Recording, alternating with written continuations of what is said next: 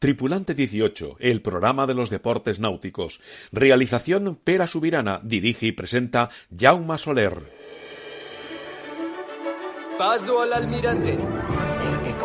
Fernando de Magallanes, el navegante. Vamos a las Molucas, a por especiarías. La única ruta que existe pertenece a Portugal. Buscaremos una nueva ruta hacia el oeste. Eso es imposible. ¿Venís conmigo? Apunte mi nombre, Juan Sebastián Elcano. No hay tempestad que hunda el barco que yo pilote. ¡Vamos! ¡Sí! ¡La tengo controlada! ¡Ha destrozado mi barco! Todos a seus puestos. 500 años después, ¿A qué espera? El timón. embárcate de nuevo ¡A toda vela! en un viaje a lo desconocido. Confiad en mí. No nos perderemos. La primera vuelta al mundo. Nunca llegaréis a las Molucas. Si ese presuntuoso tiene un mapa con la ruta del oeste, hazte con él.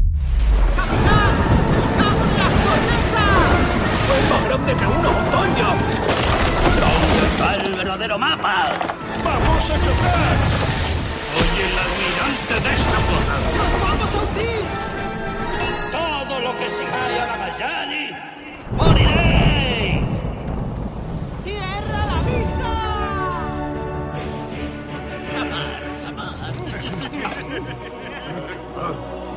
¿El gallombo? Una aventura redonda ¡Ataque! Allá están los enemigos de mi pueblo. cambiará el rumbo de la humanidad. ¡A pesarles! ¡Sujetadme que voy! ¡Al abordaje!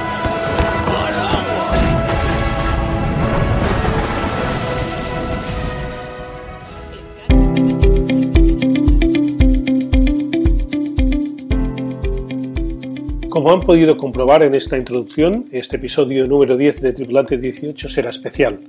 Será un programa temático sobre el quinto centenario de la primera vuelta al mundo protagonizada por Fernando de Magallanes y Juan Sebastián del Cano. En este programa no hablaremos de regatas ni de federaciones, hablaremos de historia, rememoraremos la primera circunnavegación y lo haremos a través del vino, de la mano de Bodegas González Vías, que ha embarcado dos botas de sherry en el buque escuela Juan Sebastián Elcano, que ha partido este mes de agosto de Cádiz para dar la vuelta al mundo y rendir homenaje a aquellos descubridores. Bienvenidos todos, comenzamos. Los deportes náuticos en Tripulante 18. Dicen que la primera vuelta al mundo es la mayor gesta de la humanidad, incluso más que la llegada del hombre a la luna. Lo cierto es que Fernando de Magallanes, después de conseguir el patrocinio del rey Carlos I, inició una expedición que tenía como primer objetivo conquistar las Molucas, pero finalmente lo que haría sería dar la vuelta al planeta y haciendo más grande la leyenda de los descubrimientos por parte de las expediciones españolas, y después de que 30 años atrás Cristóbal Colón descubriera América. Magallanes fue el almirante al mando de esta expedición, pero la muerte del portugués en la batalla del Mactán, en Filipinas, dejó a Juan Sebastián Elcano al mando de la expedición y que acabaría completando con la nao Victoria, la única de las cinco que salieron de Sevilla en 1519 y volviera a Sanlúcar de Barrameda en 1522. Pero ¿sabían que a bordo llevaban vino? Según el libro de bastimentos que se conserva en el Archivo de Indias, la expedición embarcó 353 barriles y 417 botas de vino de Jerez. Son los llamados vinos de ida y vuelta. Si al partir valía 5, al volver valía 10. Os contamos cómo y por qué de este importante capítulo de la historia. Como reza la inscripción en el escudo de armas del bergantín goleta Juan Sebastián Elcano, en memoria del navegante de Guetaria, primus circumdedisti me, fuiste el primero que la vuelta me diste.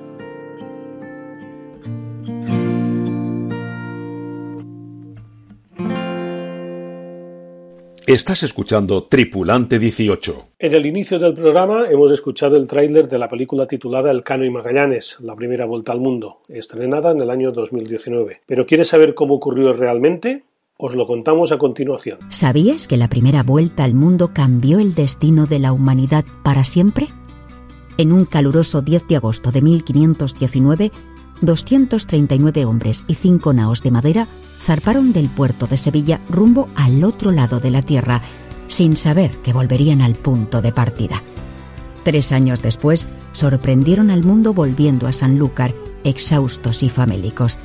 De toda la expedición sobrevivieron 18 exploradores y una nave. ¿No es esto una aventura?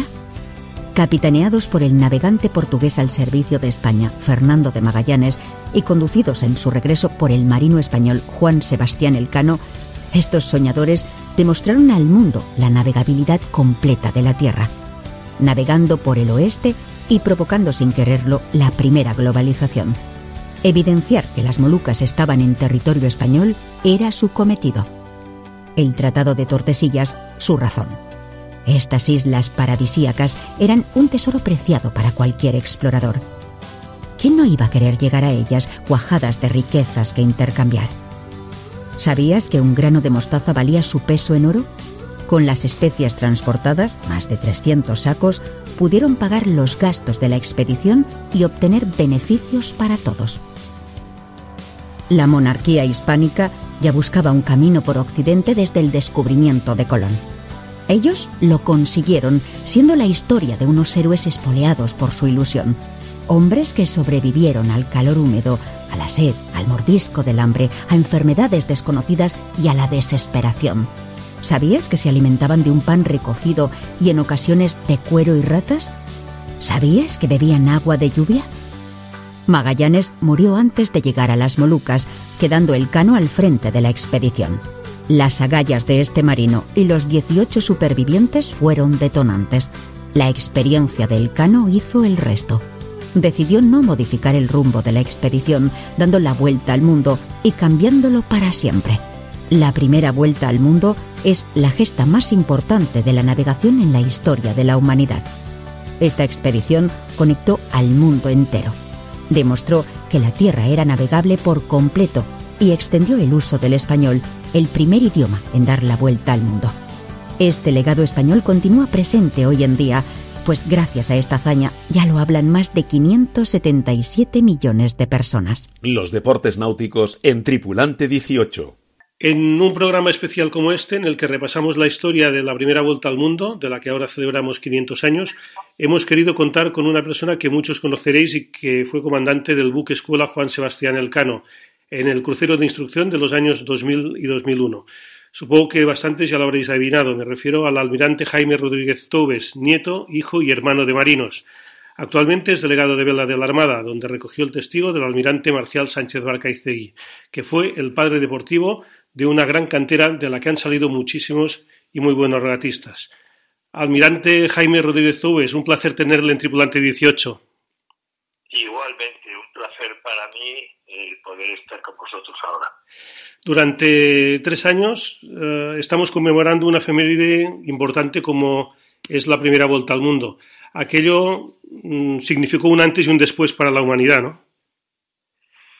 Pues evidentemente fue un descubrimiento el, el poder dar la vuelta al mundo y comprobar que la, la Tierra era redonda y eh, descubrir eh, navegando hacia el oeste la, toda la, la, la, ruta de las especias pues fue un hito en la historia sin duda alguna. Usted estuvo al mando del Juan Sebastián Elcano. Supongo que esto, además de ser un honor, es una gran responsabilidad, ya que no se trata de, de un barco más de la Armada. Sí, es un poco, claro, tú estás solo por ahí haciendo de embajador de España, de hecho, en todos los países que visitas eh, te reciben, eh, el embajador aprovecha para hacer algún tipo de recepción a bordo y eh, luego lo que sí es que notas mucho la soledad porque si bien estás en, mandando un barco en España, eh, pues siempre tienes un jefe, alguien en quien apoyarte. Allí estás tú solo, a lo mejor en medio del Pacífico, y tienes que resolver tanto los problemas humanos como los problemas profesionales, eh, pues sin, sin ayuda alguna, por así decirlo. Tienes que tomar las decisiones solo. Y eso, bueno, eso te, te curte mucho y a mí me gusta mucho, desde luego. Hemos comentado en la introducción que, que, usted estuvo en los años 2000 y 2001 al mando de lo que se llama un crucero de instrucción, con una tripulación de, de 200 personas. ¿En qué consiste un crucero de instrucción? Bueno, realmente la finalidad del barco es eh, la instrucción eh, de los guardiamarinas. Yo llevé a 45 guardiamarinas y de lo que se trata es eh, que mm, curtirlos primero en la mar, en la navegación, aprender a navegar eh, con los instrumentos, eh, con el sextante, con la observación del sol y de las estrellas, porque como yo les decía, si un día el GPS falla, pues eh, estamos perdidos. Entonces se pasan siete meses navegando eh, y eh, esos siete meses también es muy importante porque eh, la relación humana, convivir en un espacio corto y pequeño durante a lo mejor una travesía de un mes, pues eso te curte mucho y eso te enriquece mucho y te hace eh, saber eh, compartir con todos tus compañeros eh, todas las 24 horas del día. Eh, luego está la cuestión eh, social y cultural, que también es muy importante, porque visitan con 21 años o 22 años, visitan una serie de países donde se, la mente se les abre y ven que hay otro tipo de gente, otro tipo de cultura, y eso enriquece mucho la relación humana de los guardiamarinas. Bueno, yo creo que es una gran idea lo de mantener, siempre le hemos mantenido en la Armada estos viajes, porque, repito, enriquece mucho el cuerpo y el alma de los, de los caballeros guardiamarinas.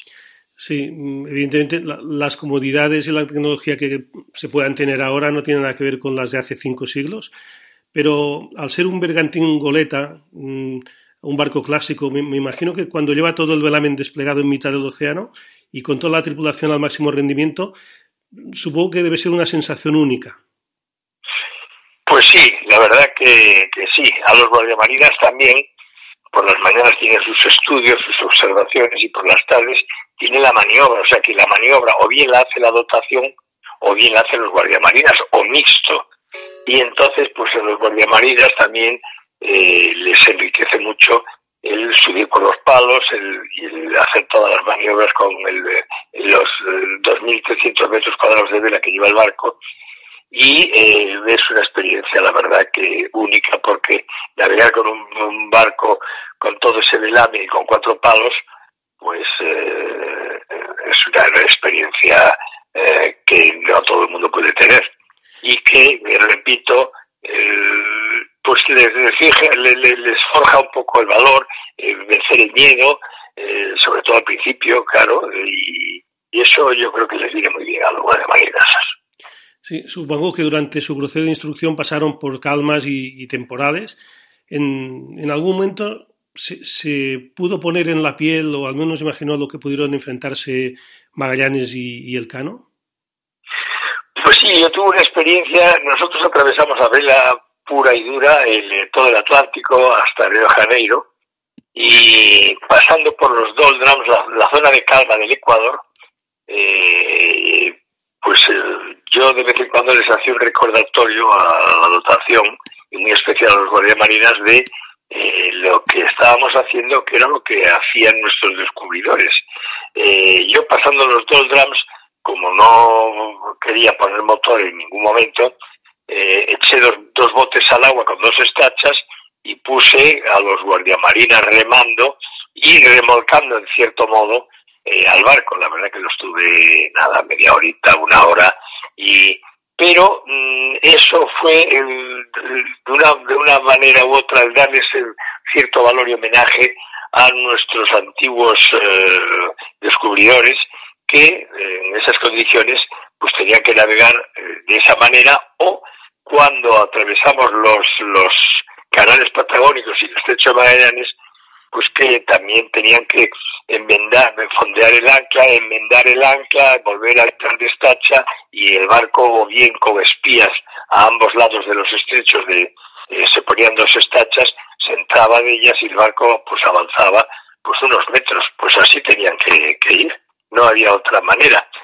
Y bueno, pues siempre la historia, al viaje lo acompañó siempre la historia y de vez en cuando, en cada tramo un poco especial que, navegábamos, procurábamos recordarle y, y, y, mentar a los eh, descubridores que habían pasado 500 años antes que nosotros por esas aguas.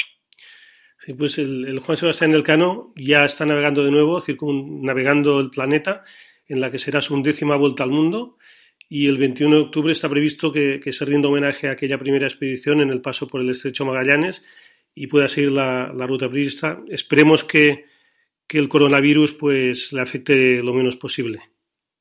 Sí, eso es, es una espada de Damocles que tenemos todos encima.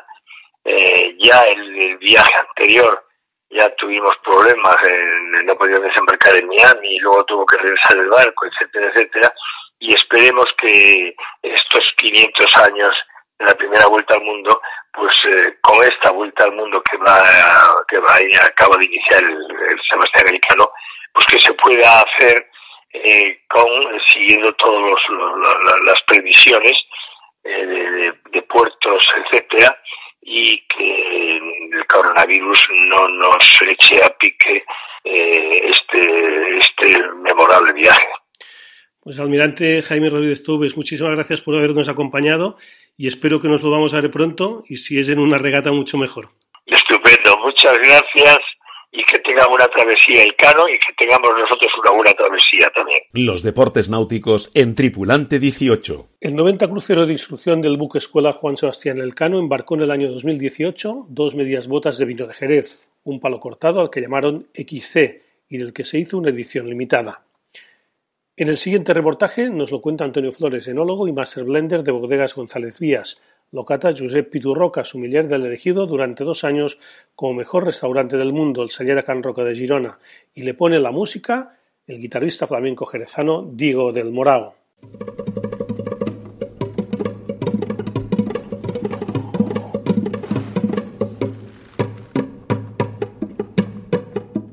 Y ahora vamos a ver otro vino único o sea, un palo cortado de ida y vuelta.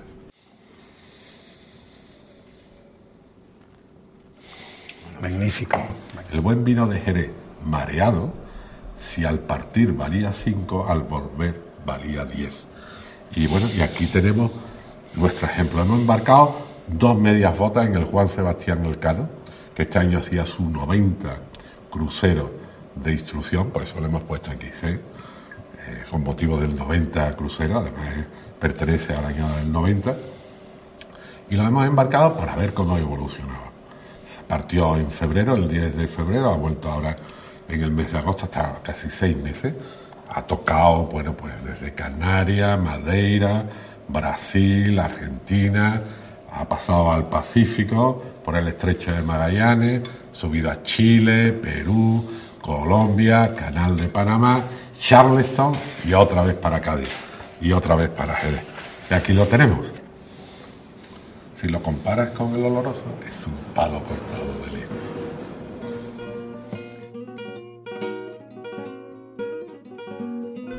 Todo esto simboliza el patrimonio archivado de la historia de los últimos 200 años del vino a Jerez. Transacciones de cosecheros, de almacenistas, de extractores y de viajes, de viajes de Jerez al mundo, de la importancia que ha tenido desde hace siglos esta ciudad, tu tierra y en definitiva también de poder contarte aquí este, este palo cortado con ese palo que tienes que encontrar que es un palo de, dedicado a un palo cortado de ida y vuelta y eso tiene que ver con viajes que se hacían con vino de Jerez que viajaban por el mundo y que volvían otra vez para ser mejores. La manera de, de plasmar ese viaje yo creo que es la sola poblería en el tiempo, lo que le ha pasado a la sola poblería, que quizá al principio ese clasicismo y ese, esa manera de tocarla tan, tan armónicamente a lo mejor un poco más, más concreta, ¿no? Y con el paso de los años ya la, la soledad también ha evolucionado, como ha evolucionado la guitarra, entonces sería hacer un recorrido por ahí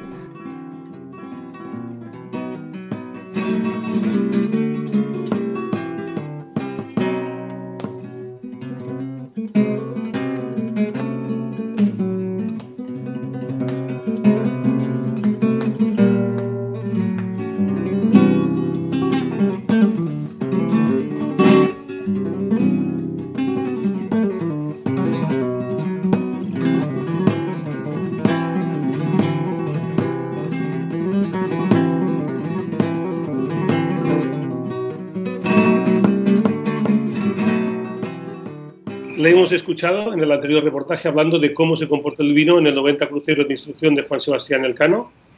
Hablamos de Antonio Flores, enólogo y master blender de Bodega González Rías. En el año 2016 fue elegido el mejor enólogo español y del mundo en vinos generosos. Antonio Flores, mejor que nadie, es quien nos puede hablar de los vinos mareados y los vinos de ida y vuelta. Antonio Flores, bienvenido a Tripulante 18. Un, placer, un placer tenerle con nosotros. Bueno, un placer es tener a, vosotros eh, o, formar yo parte de esa tripulación de esos 18. Pues nada, antes que nada quiero daros la bienvenida. Bueno, no sé si se ve algo a mi espalda. Estamos en el cuarto de cata antiguo de González Díaz.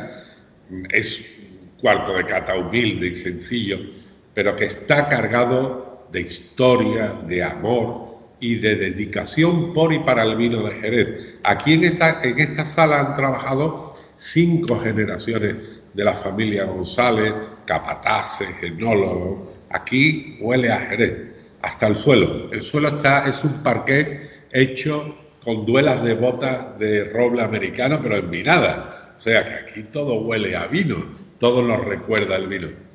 Y bueno, y tú, Jauma, eh, nos hablaba de, ese 2018 donde empezamos, eh, recuperamos de alguna manera la aventura de embarcar vino en viaje redondo y lo hicimos, pues fíjate, el proyecto sale, como yo digo, un poco de, de nuestro afán de recuperar historia.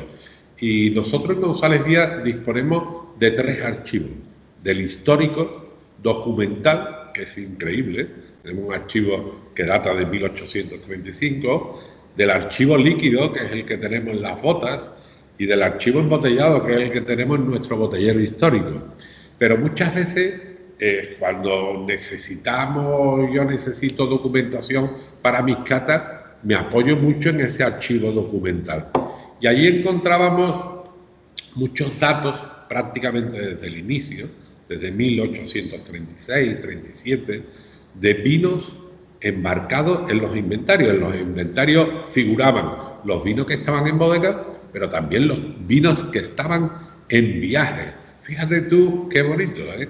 Y en viaje estaban pues una serie de botas, 60, 80, 90. Generalmente nosotros embarcábamos casi siempre con destino a Filipinas, a Manila, y hacían el viaje de ida y vuelta.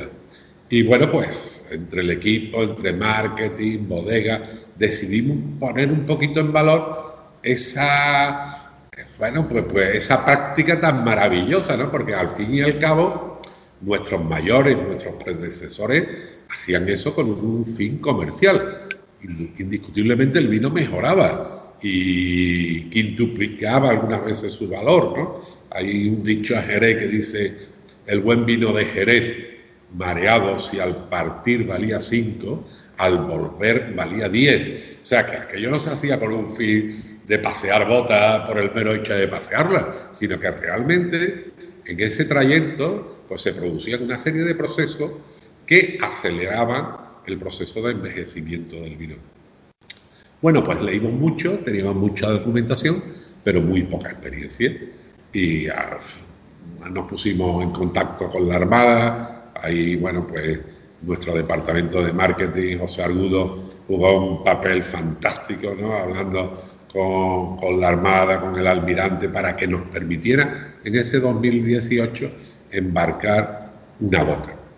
Eh, realmente al final embarcamos dos mediafotas por un problema físico, porque no cabe una bota. En el, en el Juan Sebastián en el Cano no cabe casi nada, está, el espacio está perfectamente definido y es muy complicado embarcar algo. Pero bueno, se nos planteó que decidíamos qué vino de, íbamos a embarcar. Decidimos embarcar un vino de crianza oxidativa, que eran los vinos que se embarcaban en, el, siglo, en el siglo XIX. Eran vinos eh, fortificados, vinos encabezados, con 18, con 19 grados, que aguantaban muy bien el viaje y además se nos planteó la oportunidad de hacerlo en ese 90 crucero de formación en cubierta, media bota a babor y media bota a estribor. Elegimos un palo cortado de añada, de añada del 90, que además coincidía con el 90 crucero de formación. Indudablemente, pues todos esos vaivenes, todos esos cambios de temperatura que pasamos pues de treinta y tantos grados en el digo pasamos, lo pasó el vino y la tripulación del barco. A mí también me hubiera gustado estar, porque, bueno pues de treinta y tantos grados y de un tanto por ciento de humedad altísimo se pasó a una sensación térmica de menos 11 grados en los canales patagónicos con menos un grado de temperatura. Todo eso favoreció lo que es eh, básicamente el proceso de envejecimiento. Hasta tal punto que cuando volvió, salió en febrero volvió en agosto, analizamos el vino y la diferencia era muy apreciable. Había diferencia en graduación, eh, diferencia en color, diferencia en estructura en boca. Bueno, algo increíble. Eh, el embotellado se hizo muy bien porque se embotelló en un, en un formato que es un estuche con una botella de 750 y una pequeña botellita, un botellín con el testigo, para que la gente pudiera, el consumidor pudiera comprobar la diferencia del vino viajado, que es lo verdaderamente interesante. Y bueno, pues dos años después se nos planteaba un gran reto, que era la vuelta a conmemorar el 500 aniversario. Y yo como soy un poquito lanzado, digo, bueno, ¿por qué nos embarcamos un vino de crianza biológica? Además, la Armada Española nos dio la posibilidad esta vez de embarcar en bodega, o sea, de embarcar en la obra viva del barco y que, que indudablemente va a mantener una temperatura muchísimo, muchísimo más uniforme. Y eso mm, prácticamente habíamos leído algo de lo que era la crianza sumergida, de que se producía alguna alguna eh, crianza y alguna, y alguna actividad de la flor. Y para ello hemos escogido un vino muy especial, que yo te lo voy a enseñar porque yo estoy aquí eh, disfrutando de una copa de, viña, de viñave, que es el vino que hemos escogido para el embarque. Aquí tengo la botella, no sé si se ve, se verá al revés, seguramente. es radio, es radio. Ah, probablemente. Bueno, pues una botella de Viñave es un amontillado, un amontillado muy especial. Es un amontillado fino. ¿Qué quiere decir esto? Pues que eh, no se ha encabezado por segunda vez, o sea, no se ha fortificado y por lo tanto se ha mantenido la flor hasta los 12 años. ¿Qué flor queda? Muy poca, porque generalmente la flor ha consumido casi todos los nutrientes del vino y la flor empieza a morir y a depositarse en el fondo de la, de la bota o de la barrica. Lo digo, lo digo para todos los que nos estén escuchando fuera de Jerez, nosotros le llamamos a la barrica bota, pero no es una bota de piel, es una bota de 600 litros que lleva 500 litros de, hielo. Bueno, pues escogí quizás el vino, mi vino favorito, ¿eh? porque es un vino muy especial un vino que está en el límite entre la crianza biológica y la crianza oxidativa. Yo le llamo el límite entre la vida y la muerte, la agonía de la flor, porque ya queda muy poca flor, pero todavía quedaba flor. Entonces me decidí a escoger, a buscar una bota en la... Fíjate, esta solera tiene casi 700 botas. Pues entre esas 700 botas, una bota que mantuviera el máximo de flor posible y encontré una de ellas, una bota espléndida, que además, eh, como yo soy de vocación marinera, aunque nunca he podido ejercerla, a mí me hubiera gustado haber ingresado en la, en la escuela de guardia marina, pero no, no, pude porque ya mi padre me desvió por el camino de la, de la enología, que tampoco está, tampoco está mal.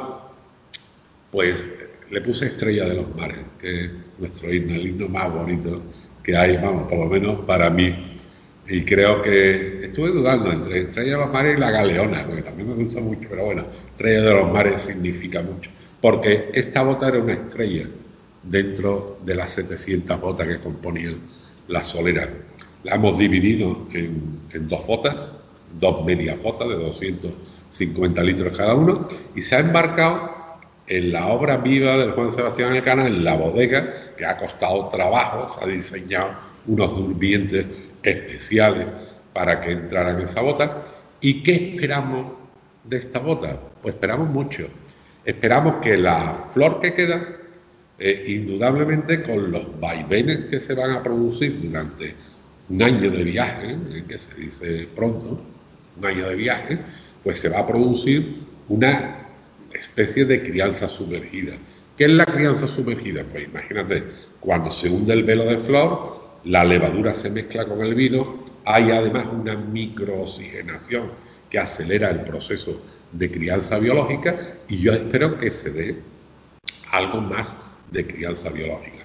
Pero además va a haber oxidación, va a haber polimerización y va a haber extracción de los componentes de la madera, de los componentes de la lignina. Entonces este viñave que yo estoy disfrutando ahora mismo aquí, que huele a avellana, a camomila, a sal, a mar, esperamos que todavía sea más marinero y más salino. Y que tiene una sensación sápida, intensa. ¿Sabes lo que esperamos de él? Esperamos muchísimo. Y lo vamos a esperar con muchísima emoción, como esperamos aquel palo portado de ida y vuelta, el XC.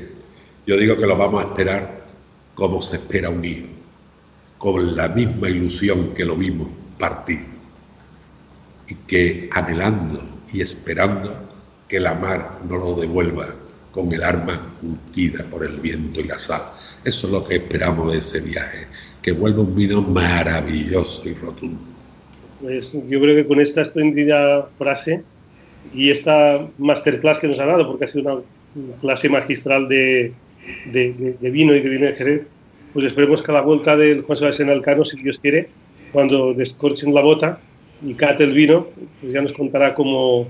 No te puedes imaginar que yo ya lo he vivido en el 2018, la emoción que se siente.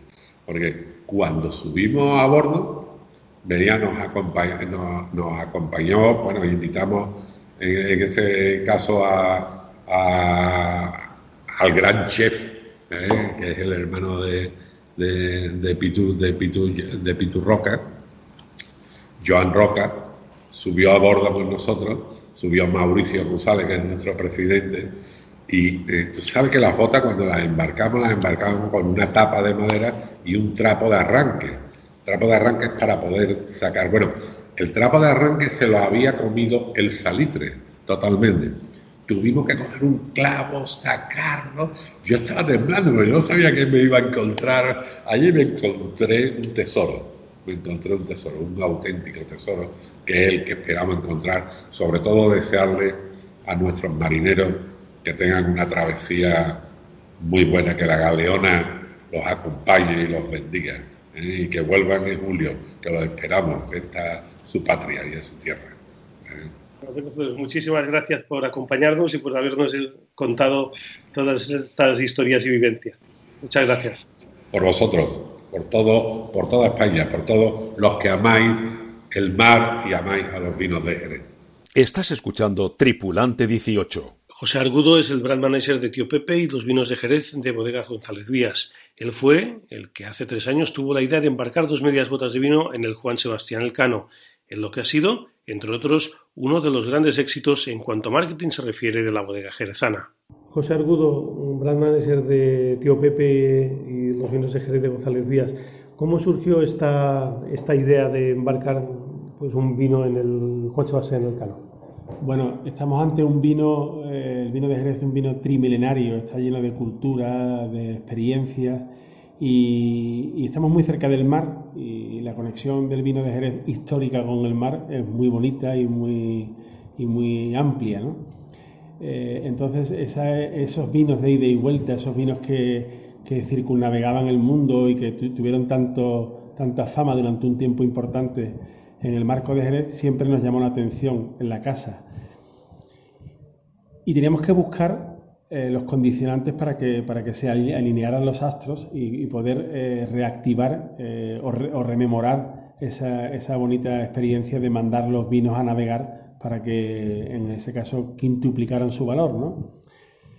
Claro, tirando de la historia, llega el momento de conmemorar el 500 aniversario de la primera vuelta al mundo a vela, de un hito absolutamente mm, histórico y de una trascendencia universal.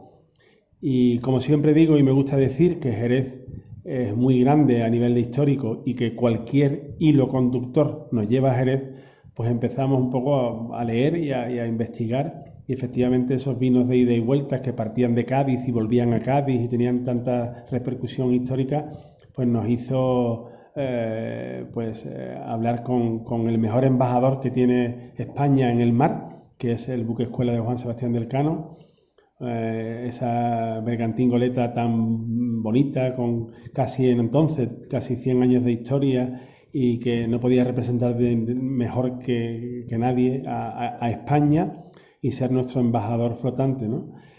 Bueno, pues a partir de ahí, eh, González Vía, que es una marca, una bodega con casi 200 años de historia también, pues eh, tuvimos la, la iniciativa de enviar una carta al, a la Armada solicitando pues, el poder embarcar en un buque que no es fácil porque, bueno, ya sabemos todos que conviven mucha gente, la dotación es muy amplia en un barco relativamente pequeño, pero bueno, la Armada, y desde aquí siempre me gusta destacar el apoyo incondicional, eh, sin el que no hubiera sido posible, pero bueno, eh, son gente de mar, gente de tradiciones, de valores históricos, eh, no cabe duda que el vino en España es, un, algo histórico y contundente y siempre estuvieron de nuestro lado para poder cumplir este sueño de rememorar el embarque de un vino que en este caso iba a dar media vuelta al mundo. Iba a estar navegando seis meses, casi 19.000 millas, y bueno, y, esa emoción de poder constatar cómo ese vino iba a mejorar, pues fue el aliciente que nos llevó a, bueno, a ponerlo en marcha, no sin alguna dificultad, porque ya contamos en su día que, las botas tuvieron que embarcarse en cubierta, cosa que no era lo habitual, en fin, una serie de cuestiones logísticas, pero bueno, eh, era tanta la emoción y las ganas que teníamos que todo eso se superó, insisto, con, la ayuda inestimable de la Armada y pudo zarpar aquel agosto de 2018 eh, con vientos portantes hacia las Canarias y después a cruzar el charco y bueno, para nosotros fue una auténtica emoción. Así surge esta primera iniciativa y recuerdo perfectamente cuando recogimos de vuelta al barco, fuimos a, recibirle, como no podía ser de otra manera, con la emoción y la, y la adrenalina en todo lo alto. Eh, quiero recordar que fue un 11 de agosto y cuando pudimos embarcar incluso en el Cano, hacer esa pequeña travesía desde Cádiz hasta su puerto base La Carraca, el comandante Ignacio de Paz, que, que, bueno, un marinero y una persona entrañable, eh, cuando fuimos con nuestro presidente Mauricio González Gordon a recibir el manifiesto de entrega y por tanto eh, cerrar el ciclo de ese, de ese vino de ida y vuelta, pues eh, nos testimonió lo orgulloso que se sentía de haber recuperado para mantener una tradición marinera tan bonita, ¿no? Y ese mantener se me quedó a mí ahí un poco en el subconsciente y, bueno, eh, eh, lógicamente seguimos los pasos de la efeméride, de la, de la, de la celebración de la gran efeméride de, la circunnavegación del mundo, por ese ilustre marino español y de Guetaria del Cano, eh, pues cuando nos enteramos de que el Cano estaba mm, planeando una vuelta al mundo, pues dijimos, bueno, ahí vamos a tener que estar de nuevo para mm, completar esa otra media vuelta que nos quedaba.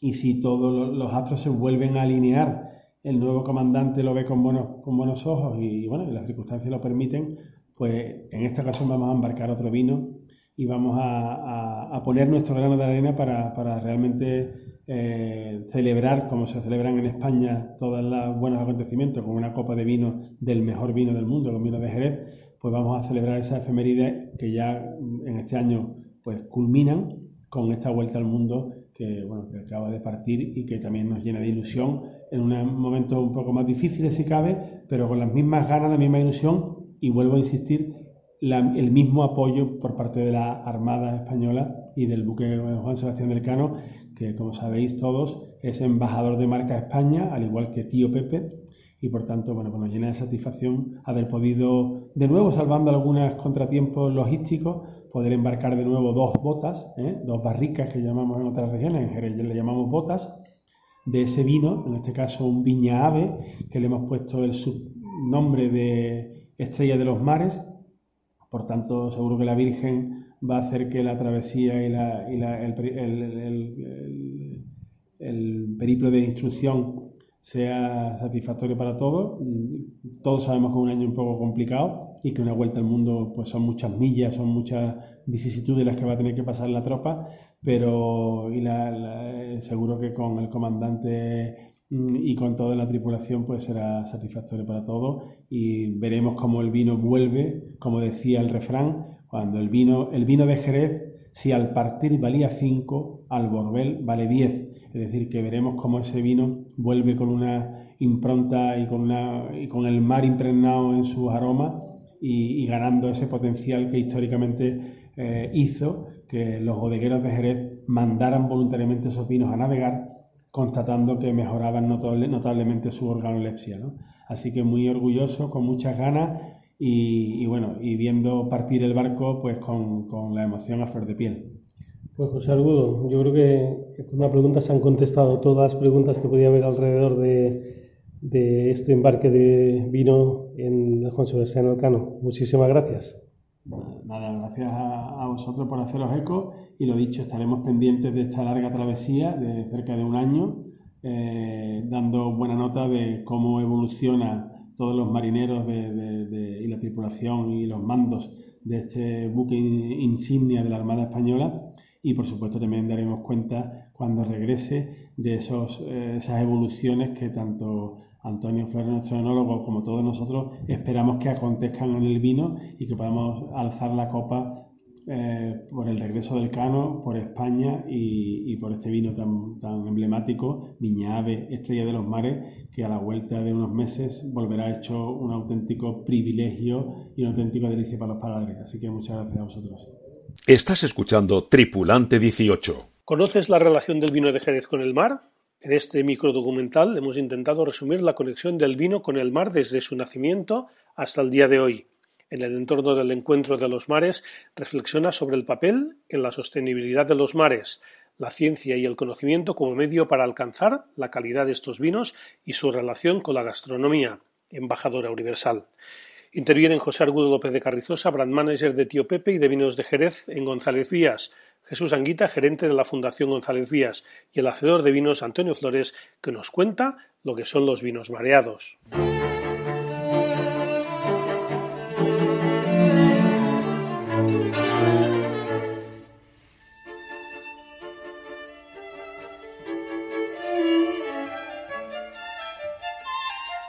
Jerez, el vino que mira al mar, y mira al mar desde su geolocalización. Estamos ubicados en un lugar privilegiado.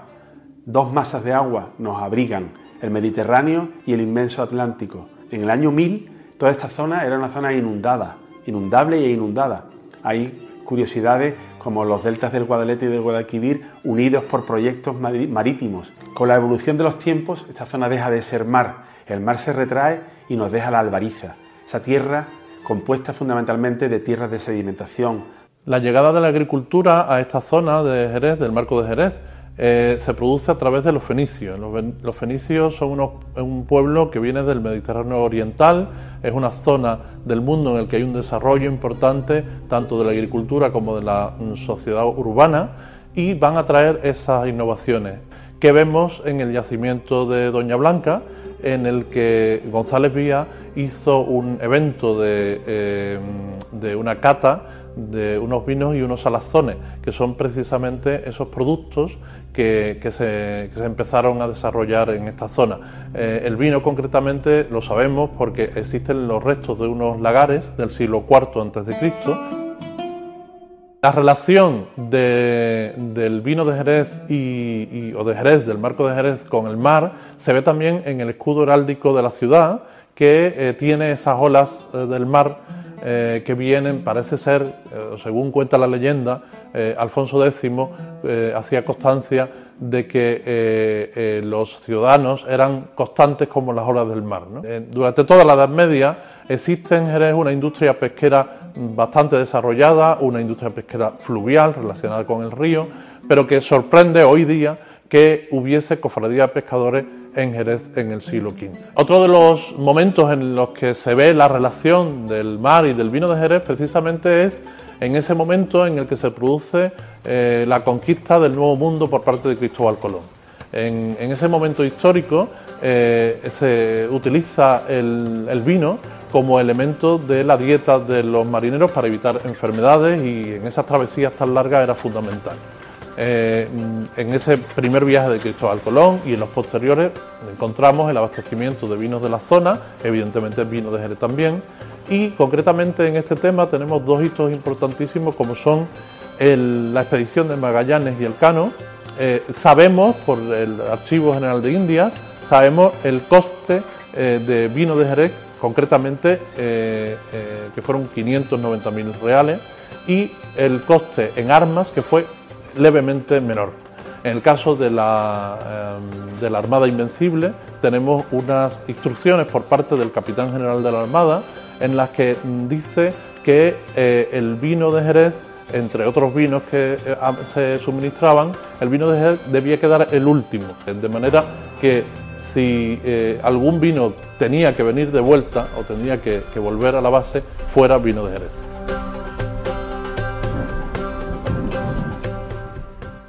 Bueno, cuando decidimos embarcarnos, y nunca mejor dicho embarcarnos, en esta aventura de recuperar la tradición tajerezana de viajar vinos, de marear vinos, de embarcarlos para que durante su recorrido cambie pues sensaciones organolépticas, composición físico-química del vino, teníamos muy poca experiencia. Teníamos lo que la historia nos había guardado, referencia, pues, fijaros, desde Plinio el Viejo en su tratado de historia natural y Cervantes en Persiles y Segismunda, donde ya hacía referencia a esos vinos viajados, pero realmente nosotros no teníamos ninguna referencia y ninguna, sobre todo ninguna experiencia. Pero ¿qué le pasó a este vino durante los seis meses de travesía. Pues fijaros, durante los seis meses de travesía, el vino viajó a bordo del Juan Sebastián Elcano desde Madeira, Canarias, Brasil, Argentina, cruzó el estrecho de Magallanes y pasó a Chile, Valparaíso, el Callao, cruzó el canal de, Panamá, Charleston y directamente otra vez hasta Cádiz. Llegó un 11 de agosto. Y cuando abrimos esas dos medias fotas, os puedo garantizar que el vino había cambiado y lo había hecho bastante, había cambiado bastante y lo había hecho positivamente. Hay que tener en cuenta que se navegaba en un bergantín goleta a vela, ¿eh? Pues todos esos vaivenes hizo que el vino se agitara, se moviera, se microoxigenara, o sea, la oxidación se intensificó muchísimo, por lo tanto el color aumentó. Pero además hubo otros procesos muy intensos, como procesos de polimerización, procesos de extracción de los componentes de la madera. Realmente el vino lo que hizo fue redondearse.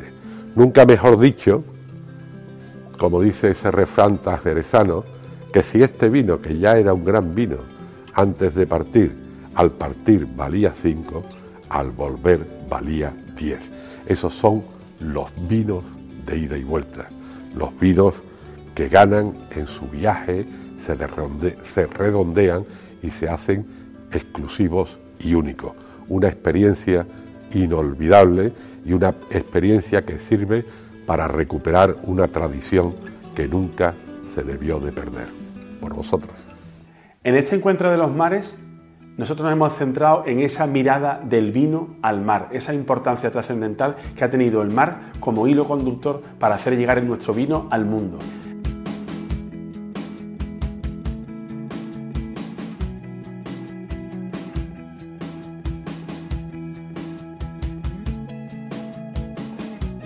Desde esa cata histórica en los eh, poblados fenicios de Doña Blanca más si cabe fue la emoción de subir y remontar ese eh, Guadalete, ese río del olvido, que para nosotros no está ni mucho menos olvidado, para rememorar esa aventura mágica de esos hombres y mujeres que desde aquí transportaban las botas en carreta hacia el portal y de ahí embarcarlas en esa travesía que debía ser muy complicada para llegar a la bahía de Cádiz y de ahí al mundo.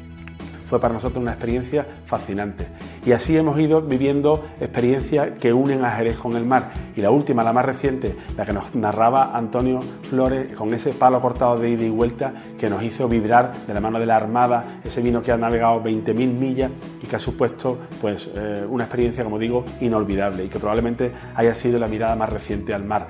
En definitiva, el mar está intrínsecamente ligado a nosotros, lo tenemos a escasos eh, kilómetros de distancia, pero eh, lo llevamos en el corazón porque sin duda ha sido el gran vehículo que nos ha permitido que Jerez y el Jerez llegue a todo el mundo.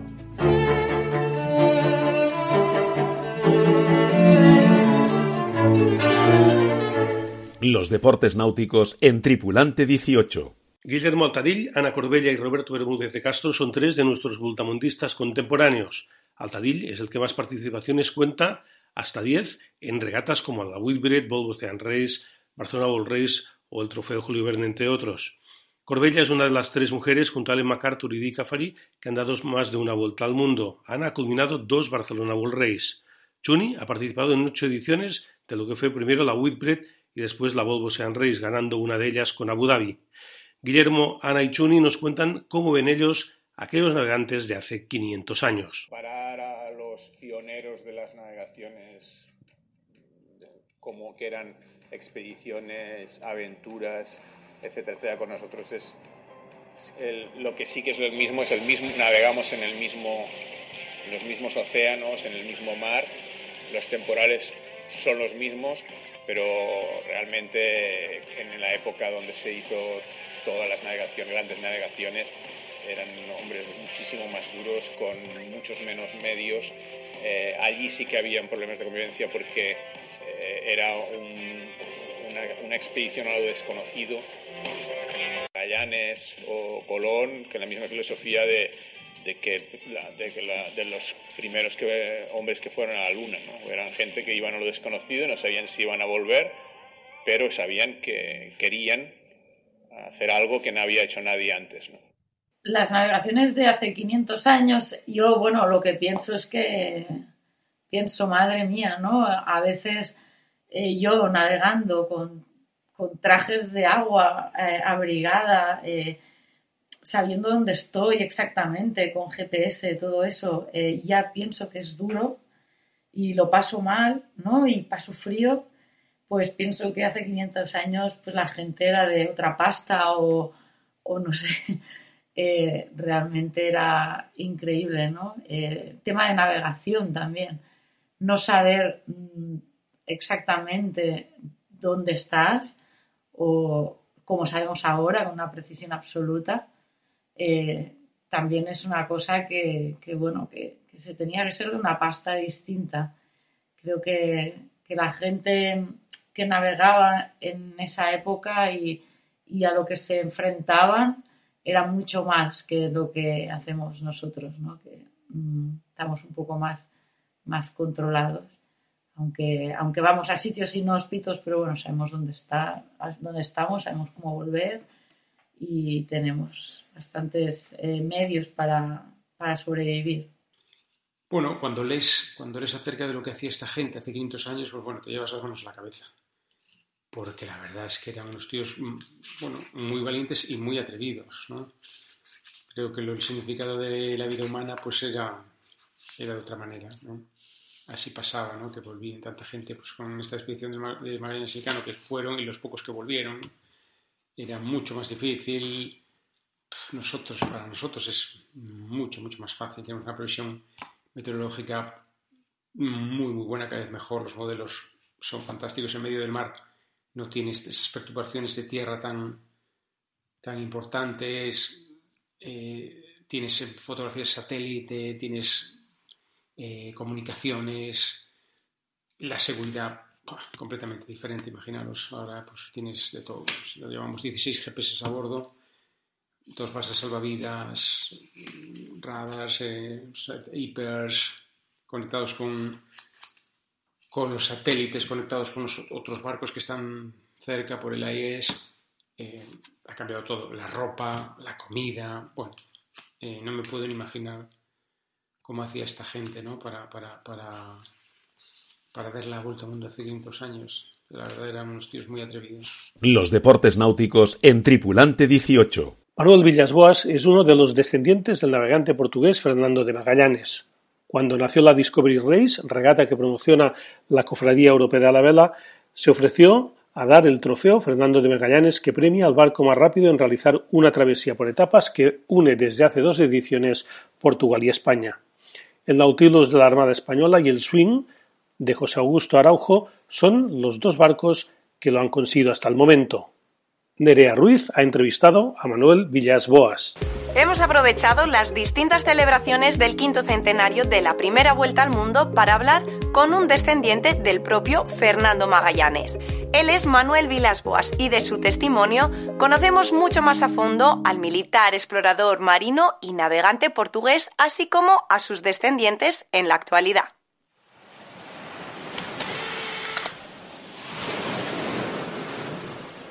Hola Manuel, es un placer tenerle porque no todos los días se puede hacer una entrevista a un descendiente de, Magallanes, así que estamos encantados. Antes de empezar quería, quería decirlo. La trayectoria de Fernando Magallanes tiene mucho peso histórico, pero antes de, empezar a hablar de esa trayectoria, eh, vamos a hablar de, él. Eh, militar, explorador, navegante, marino, son muchos los, las profesiones que se le han adjudicado a Fernando. Cuéntanos, ¿quién era realmente él? Era particularmente piloto y como aristócrata que era, era también, por supuesto, militar.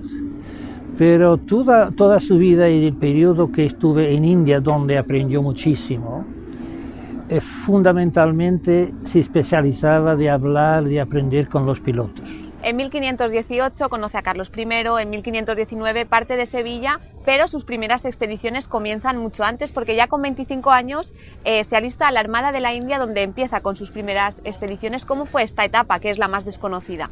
Fue un periodo de ocho años en que estuve y participó en todas las grandes campañas imperiales de Portugal en India de esos, de esos años. En Portugal no conseguía hacer avanzar su, plan. Y el plan que tenía era el de descubrir el, el pasaje en Sudamérica que pasaría del Atlántico al Pacífico. Nadie lo conocía y había varias tentativas, tanto españolas como portuguesas, de descubrir ese pasaje, pero no, nadie lo sabía exactamente. Entonces va a España y ahí habla con ah, Carlos I, que estaba recién llegado de Flandes, ni hablaba en ese momento una palabra de español, y entonces entienden los dos, Carlos I se entusiasmó con este plan de partir a descubrir el Pacífico, el océano que estaba del otro lado de América y, por supuesto, llegar a, las islas del comercio portugués de especiarías porque eh, Hernando de Magallanes es, es el primer europeo en, llegar a muchos sitios en todo el mundo. Bueno, fue, fue pasando ah, por la costa de, de, de, Brasil, Argentina, hasta Río de la Plata se conocía ya, pero abajo de no. Y ahí tuvo grandes problemas de tempestades y también de, un motín muy grave que tuvo de la tripulación que tenía.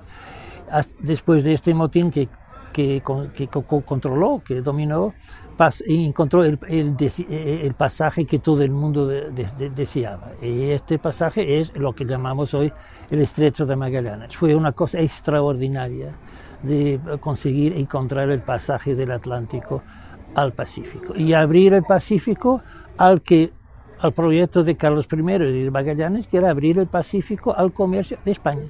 De todas las expediciones de, Hernando, ¿vosotros, la familia, habéis podido llegar a, guardar algún recuerdo material de todo eso? No, no hay, porque él salió muy joven de su casa para la corte en Portugal, en Lisboa. Después salió para India. Él pasó la gran mayoría de sus años de su vida fuera. En India después y después en España y todo eso. Es decir, que hay muy poco eh, que se puede encontrar de Magallanes efectivamente. Sus padres sí, se conoce una casa que tenían que está en la ciudad de Gaia, cerca de Porto, en el norte, pero se conoce muy poco. Y ya para acabar, dos titulares. Uno, ¿quién fue Fernando Magallanes? ¿Cómo lo definirías en un titular? Y dos, ¿cómo, cómo lo ve la sociedad actualmente? Yo personalmente es un genio. Ah, hoy es considerado como un, um, alguien que abrió uh, puertas y caminos y en, en, partes del mundo que no se conocían. Por ejemplo, el estrecho, pero también existen las nublas de Magallanes, que son las galaxias más próximas de la Tierra. Existen otros pingüines de Magallanes en Patagonia que se llaman de Magallanes. Muchas el nombre de Magallanes está por todas partes, en provincias de Chile, universidades, sondas de, de, la NASA que van a Venus, por ejemplo. Es increíble. Si lo haces un Google de Magallanes, te salen las cosas más espantosas. Hasta una, un equipo de béisbol en Venezuela. Fíjate. Manuel, muchas gracias. Ha sido un placer charlar este ratito con usted.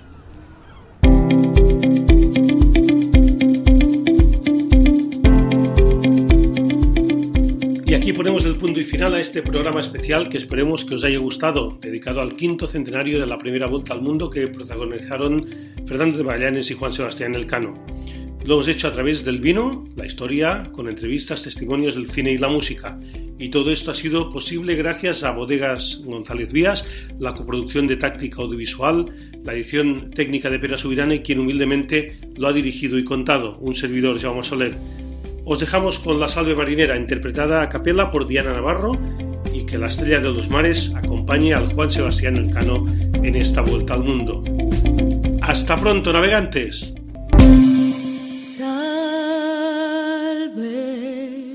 Estrella de los mares, de los mares iris, de eterna aventura. Salve, oh fénix de hermosura.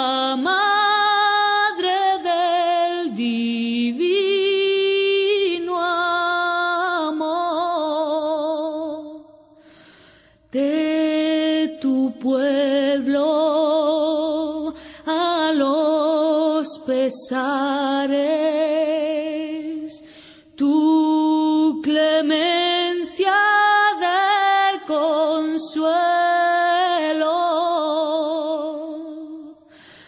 fervoroso, llegue al cielo y hasta ti, hasta ti nuestro clamor. Salve,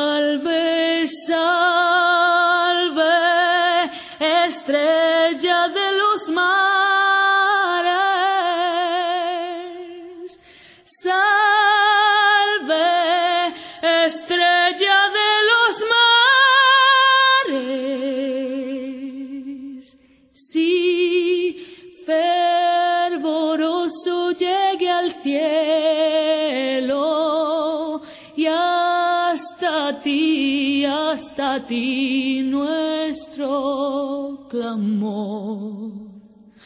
Salve,